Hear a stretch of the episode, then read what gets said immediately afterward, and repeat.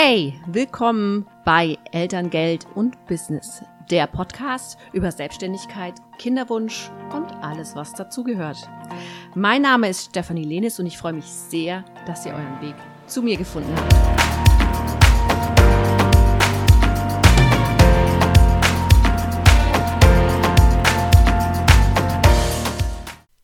Ja, nochmal ein herzliches Willkommen bei meinem Podcast und äh, wir starten jetzt auch direkt durch mit der eigentlich ersten richtigen Folge. Ja, was soll ich sagen? Ich fange natürlich erstmal an mit meiner Story. Die war nicht glorreich, kann ich euch gleich mal äh, schon ein bisschen spoilern. Ähm, ich habe einige Fehler gemacht hab dann aber daraus gelernt und äh, ich wollte euch selbstverständlich mal berichten, was und wie genau ich das damals angegangen bin. Ich bin selbstständig mittlerweile seit 18 Jahren, also irgendwann 2002 habe ich mich selbstständig gemacht, eher zufällig als geplant und äh, habe somit auch beide meiner Kinder innerhalb meiner Vollzeitselbstständigkeit bekommen. Ich habe zweimal ein Jahr lang pausiert und habe also praktisch diese Babyauszeit genommen. Und alles in allem tauchte ich dann in diese Babyblase ein und habe mir eigentlich nicht mehr viel Gedanken dazu gemacht. Ja, ich bin halt so ein bisschen durch die Gegend gelaufen und habe mir gedacht, so, na ja, es gibt da ja eine Elterngeldstelle und den liefere ich meine Zahlen und dann bekomme ich es ausgerechnet und dann weiß ich auch, was ich an Elterngeld bekomme. Mehr Gedanken habe ich mir zu dem Thema eigentlich gar nicht gemacht.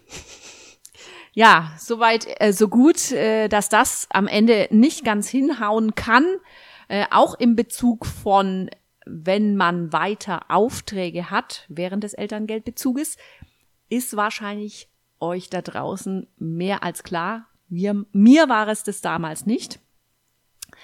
Ähm, ich habe dann natürlich mich schon ein bisschen eingelesen und habe dann auch gesehen, okay, es wird, äh, wenn man arbeitet, das Ganze entsprechend angerechnet. Ja. Und habe dann mal durchgerechnet, welche Aufträge ich denn noch gebucht habe. Also zu der, zu der Zeit habe ich noch als Hochzeitsfotografin gearbeitet und ähm, habe da einige Buchungen auch noch gehabt für dieses äh, Baby-Auszeitjahr äh, und habe dann mal hochkalkuliert, ob sich das ausgeht ähm, ob ich denn da dann von meinem Umsatz anschließend Gewinne fahre, die ich verrechnen muss. Die habe ich nicht, aber bei mir war es dann so, dass ich ähm, eine ungeplante Zahlung bekommen habe, die nicht hätte im, in der Elternzeit auf mein Konto kommen dürfen. Und äh, resultierend aus diesen Zahlungen plus meinen ganzen ähm, Aufträgen, die ich da generiert habe, die sich eigentlich einzeln hätten ausgehen müssen, ähm, habe ich dann am Ende der, ähm, des, äh, der Babyauszeit hier, ja, einen nicht unwesentlichen Betrag von 4.500 Euro war es damals, glaube ich, ungefähr ähm, zurückzahlen dürfen naja, dürfen, müssen in dem Fall. Ähm, ihr müsst euch das so vorstellen, du kriegst dann da, also du hast am Anfang deinen vorläufigen Bescheid, ja, das steht da auch ganz dick und fett oben drauf. Der ist eigentlich erstmal gar nichts wert. Das ist nur der Betrag, den sie dir jetzt mal vorläufig auszahlen. Das bedeutet, du hast ein Geld, das erstmal nicht dir gehört. Das kannst du dann ausgeben und wenn du Pech hast und deine ganzen Zahlen nicht im Blick hast, so wie ich das eben damals gemacht habe, dann wird am Ende abgerechnet und dann darfst du alles, was an zu viel Elterngeld ausbezahlt wurde, an die Elterngeldstelle zurücküberweisen. Da kommt dann ein netter Schrieb, in dem dann steht, bitte überweisen Sie, ich glaube in 14 Tagen, ähm, den Betrag XXX.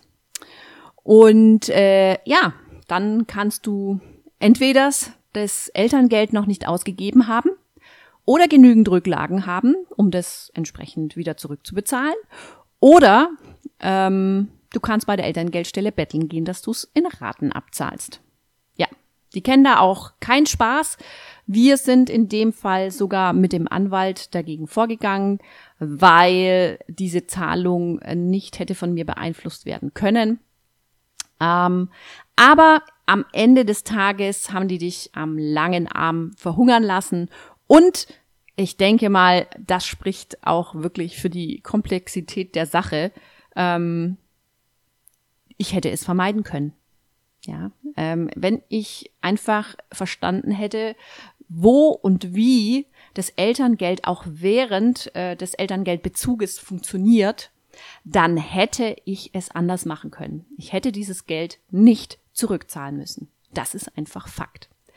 Hinterher kann man natürlich immer laut weinen, hätte, hätte, Fahrradkette, bringt in dem Fall leider überhaupt nichts, weil im Nachhinein diese ganzen Sachen zu ändern, ist absolut nicht möglich. Ja, das wird auch, euch auch immer wieder äh, in der Community auffallen, dass viele Frauen halt immer erst hinterher das große Erwachen haben. Ihr seht, ich nehme mich selber da gar nicht aus. Und äh, dann ist das Geheule wirklich groß. Jetzt mal Klartext gesprochen, wenn man einfach vorher ein bisschen sich ja, Gedanken zu dem Thema gemacht hätte, dann wären die meisten Rückzahlungen vollkommen überflüssig und man könnte sie auf jeden Fall vermeiden. Das ist definitiv Fakt. Was habe ich jetzt also gemacht bei Kind Nummer zwei? Tja, bei Kind Nummer zwei habe ich mir gedacht, so, euch kriege ich Freunde. Ich werde auf keinen Fall auch nur einen Cent zurückzahlen. Ich zahle viele, viele Steuern und ich habe mir verdient, dieses Elterngeld zu bekommen. Und ich werde es nicht zurückzahlen. Gut. Was macht man dann also, wenn man diesen, dieses Vorhaben hat? Ich habe mich hingesetzt, ich habe meine Kalkulation angeschaut, ich habe meine Kosten angeschaut, ich habe meine geplanten Investitionen angeschaut, ich habe äh, geguckt, welche Aufträge habe ich, ich habe geguckt, äh, wann oder wie kommen vielleicht noch Zahlungen rein.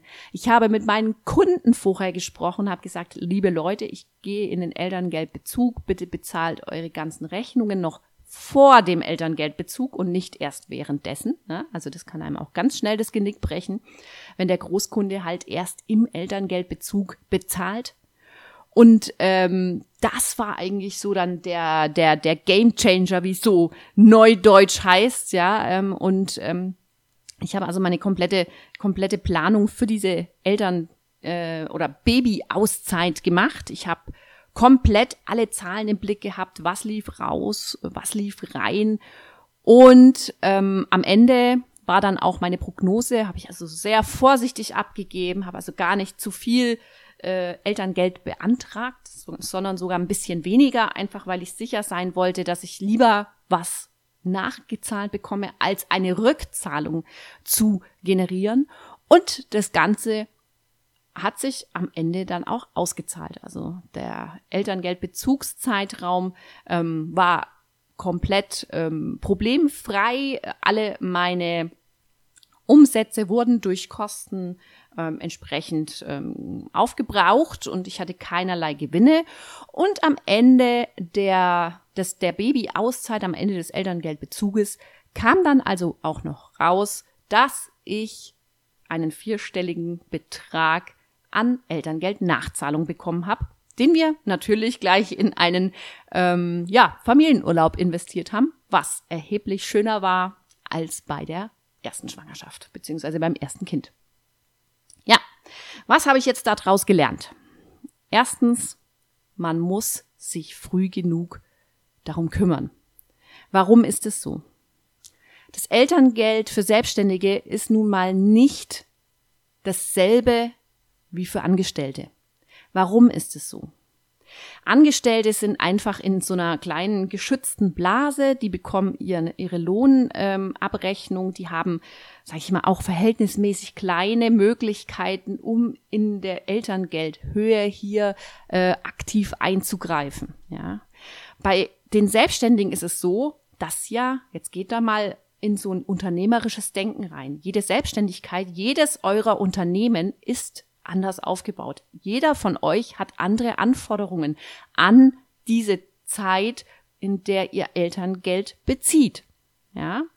Unterschiedliche Elterngeldhöhen, unterschiedliche Anforderungen während des Elterngeldbezuges, also arbeitet ihr nebenher, kommen passive Einkommen rein, habt ihr eine GmbH, habt ihr, seid ihr eine Einzelunternehmung und so weiter und so fort. Das sind, das, das ist so viel, was allein schon von eurer Seite an ähm, Individualität mit reinspielt. Das haben Angestellte nicht. Ja, Angestellte sind hier in dem Fall der Idealstandard und äh, für die Elterngeldstände natürlich auch erheblich einfacher zu berechnen.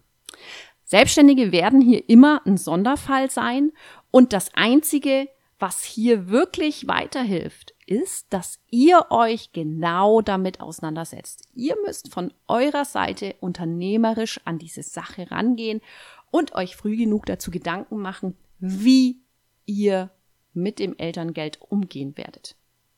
Dann überlegt ihr euch eine Strategie, vielleicht sogar auch mehrere, weil es kann ja auch, sage ich mal, gerade im unternehmerischen Bereich immer irgendwas passieren, dass ihr als Risiko mit einplant und dann werden entsprechende Maßnahmen dafür generiert.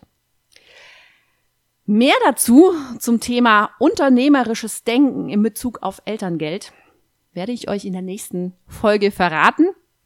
Hört gerne mal rein.